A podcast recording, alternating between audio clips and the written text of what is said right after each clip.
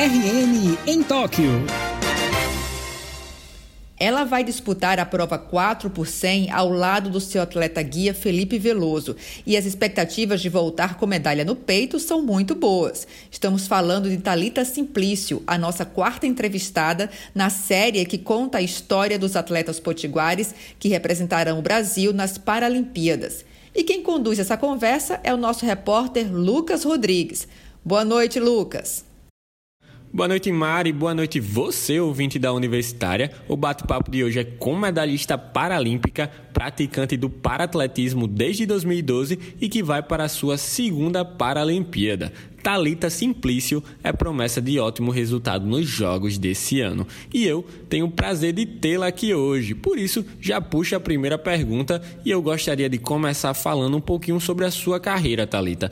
Com qual idade você começou a praticar o atletismo e quando percebeu que poderia competir profissionalmente?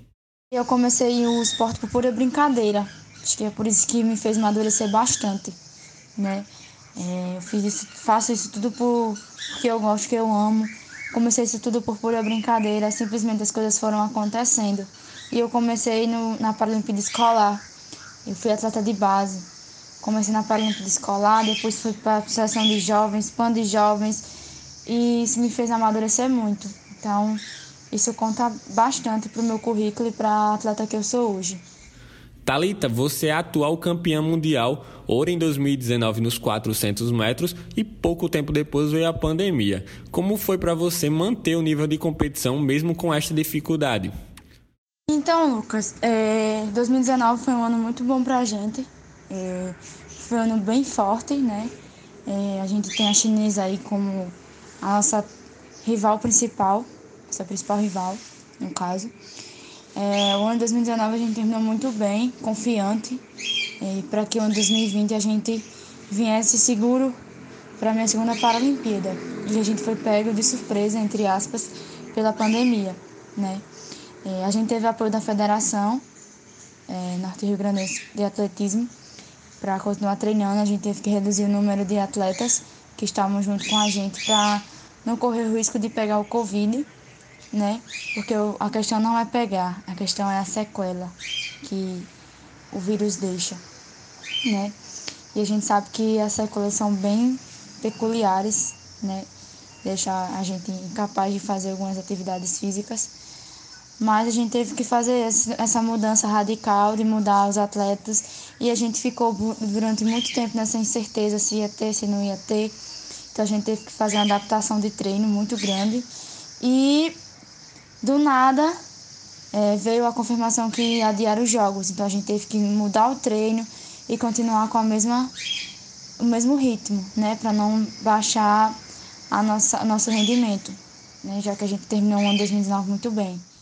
Talita, você conquistou em sua primeira Paralimpíada aos 19 anos uma medalha de prata. Agora na sua segunda, mais experiente, você acredita em um resultado ainda melhor?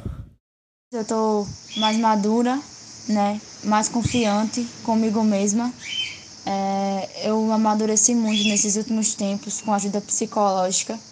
E me fez entender muitas coisas, me fez entender várias coisas e eu venho entendendo também, porque o, o, o trabalho psicológico não é dia para noite, né?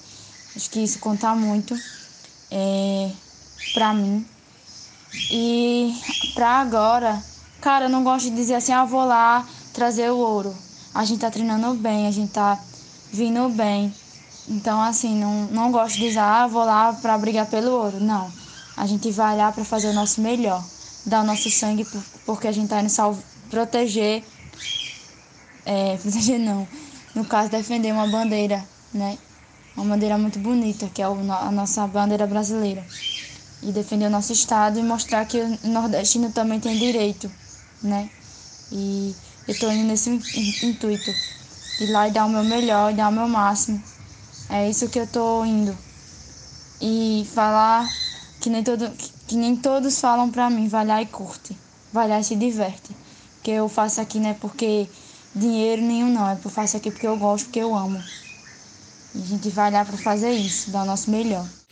E para finalizar, qual é o sentimento de estar representando mais uma vez o Brasil e o RN nos Jogos? Você se sente como uma inspiração para outras pessoas que queiram praticar o atletismo? Minha opinião sobre ser inspiração dos meninos, é, eu nem gosto muito de falar, mas eu acho que a gente tem que valorizar nossa terra e o que é nosso, né? Por isso que eu nunca saí de Natal e não pretendo sair daqui. Porque grandes atletas, na primeira oportunidade que tem, eles saem, porque não tem investimento. Mas como é que não tem investimento se os próprios atletas não vão embora, né?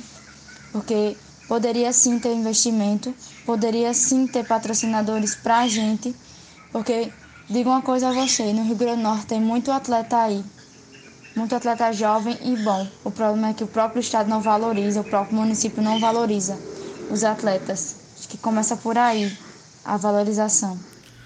Você é referência, Talita, e a gente também espera mais empenho dos governantes na valorização do esporte local.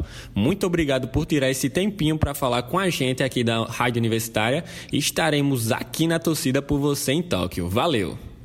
Essa foi Talita Simplício, para-atleta do Rio Grande do Norte, mais uma a nos representar na competição. A nossa série ainda não acabou não, viu? Vamos ter ainda mais atletas por aqui, por isso não deixe de escutar a Universitária FM nem o plantão da redação na segunda-feira. Isso mesmo, não se esqueça, segunda-feira estamos de volta. Tchau, tchau. Fica aí contigo, Mara.